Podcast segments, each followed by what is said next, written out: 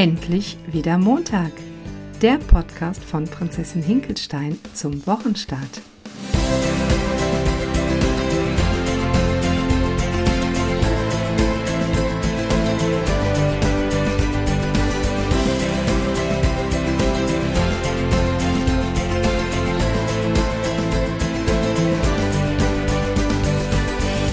Heute ohne Nathalie, weil die ist nämlich schon unterwegs und erfreut sich ihres Urlaubs.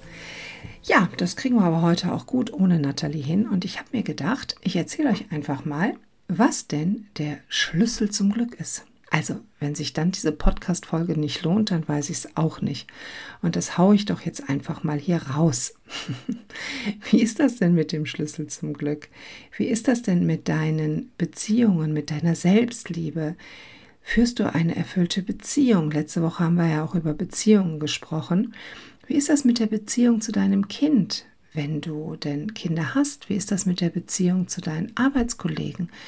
Wenn du das alles in Stimmigkeit bringen könntest und es wirklich mega einfach ist und in diesem Podcast alles erläutert werden kann, wäre das nicht einfach großartig? Natürlich kann ich jetzt nicht gezielt auf die Frage eingehen, die du jetzt vielleicht hast, aber es gibt etwas, was egal hinter welcher Frage auch immer, alles, was sich an Problemen, an Themen mit deinem Kind, mit deinem Partner, mit deinem Gewicht, mit deiner Schwiegermutter, mit wem auch immer auftun, es gibt eine einzige Sache dahinter.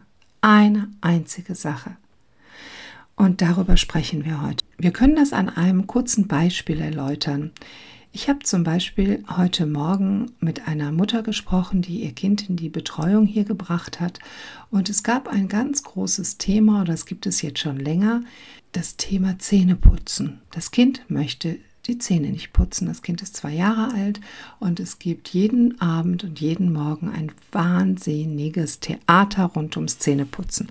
Das wird jetzt hier kein Wie bringe ich meinem Kind das Zähneputzen Podcast bei, aber es geht um etwas, was dahinter steht.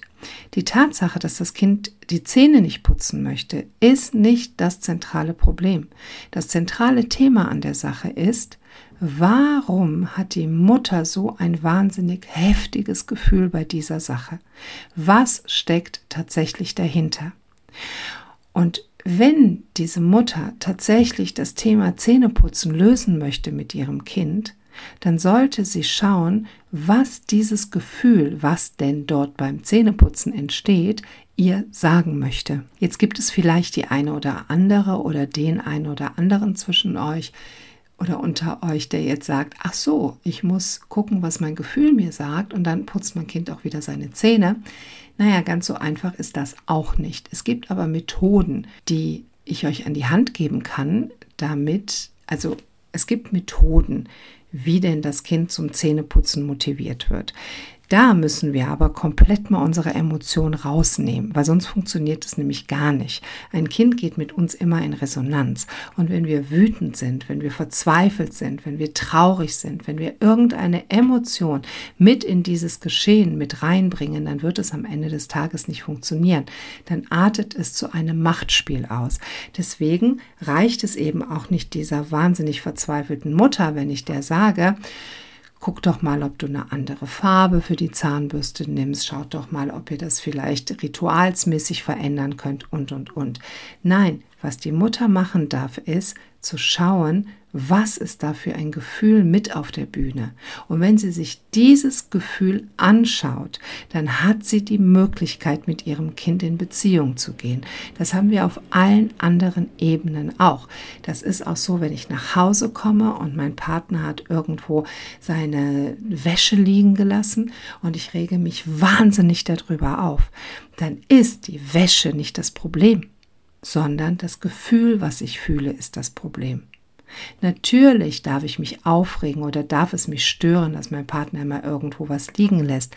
Das kann ich aber auch in einem netten Ton by the way sagen, dann müssen wir eine Einigung finden unter erwachsenen, normalen Menschen und meistens funktioniert das auch.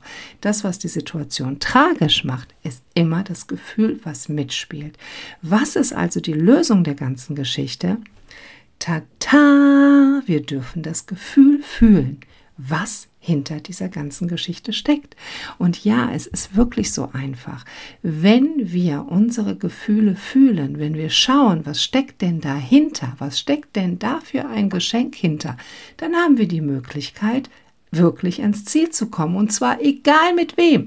Mit dem Partner, mit dem Chef, mit der Schwiegermutter, mit dem Kind, mit allen Menschen werden wir klarkommen, werden wir irgendwie Dinge lösen können. Ist das nicht wundervoll? Ist das nicht großartig? Und ja, es ist ein Weg, aber es lohnt sich total dahin zu gucken. Und jetzt machen wir mal den Schlenker, warum das so ist. Wir waren ja auch alles einmal Kinder. Und wir haben gelernt, wie wir zu funktionieren haben.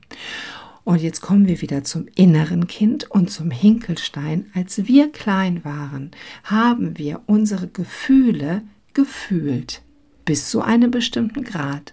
Dann wurde das sanktioniert. In welcher Art und Weise und von welcher Familie wir aufwuchsen, ist auch völlig egal, weil das findet überall statt in der nettesten Familie, in der schlimmsten Familie. Es sind immer die unterschiedlichen Facetten, aber stattfinden tut es immer.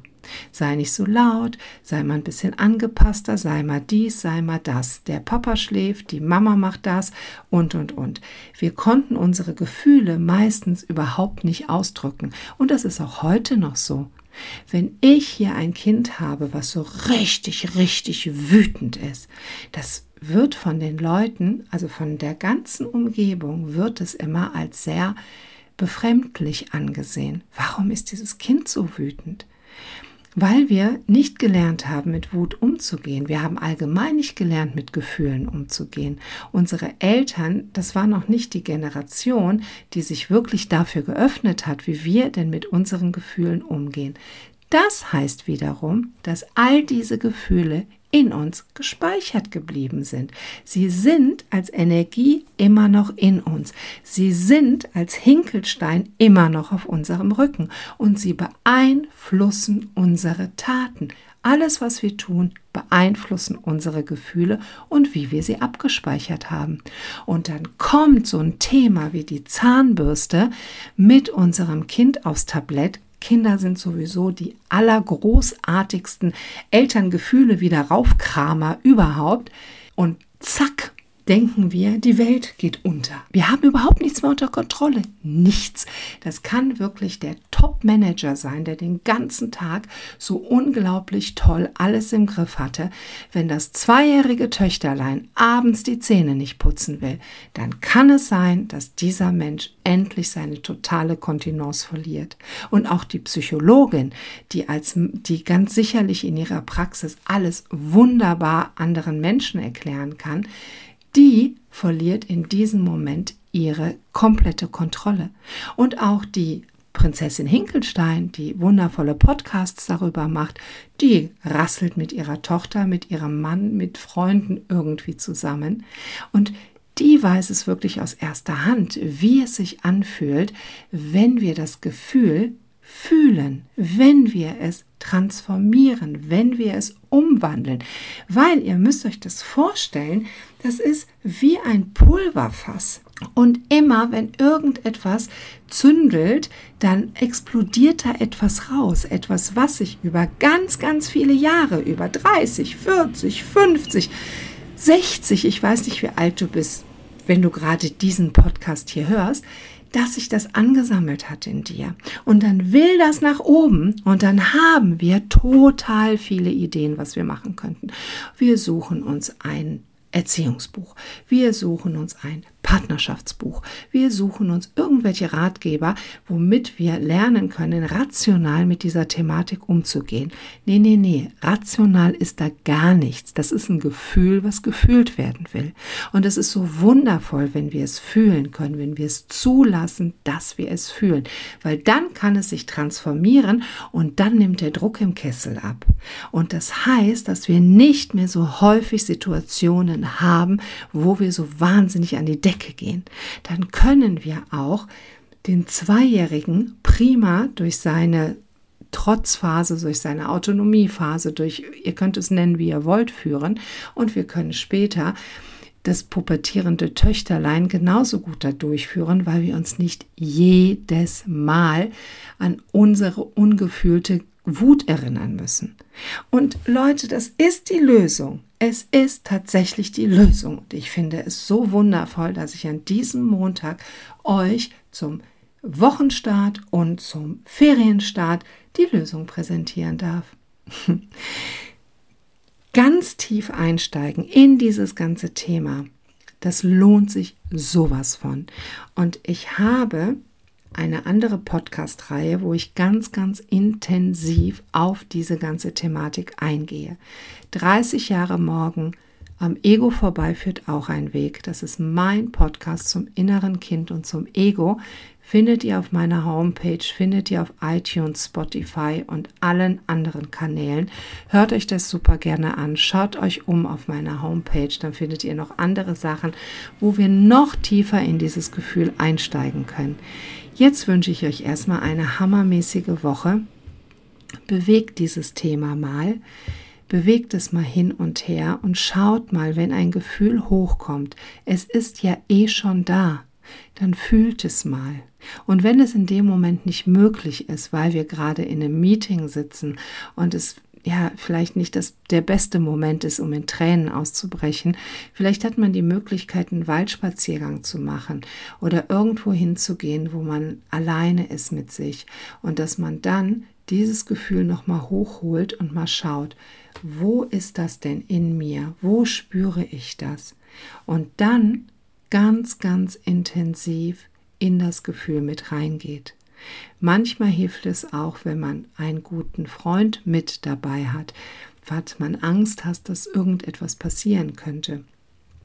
Aber für den ersten Step ist es wunderbar, dieses Gefühl erstmal zu fühlen, weil es ist ja eh schon da. Und ob wir es jetzt zurückdrängen oder ob wir in dem Moment, wenn es denn endlich anklingelt und raus möchte, es auch rauslassen.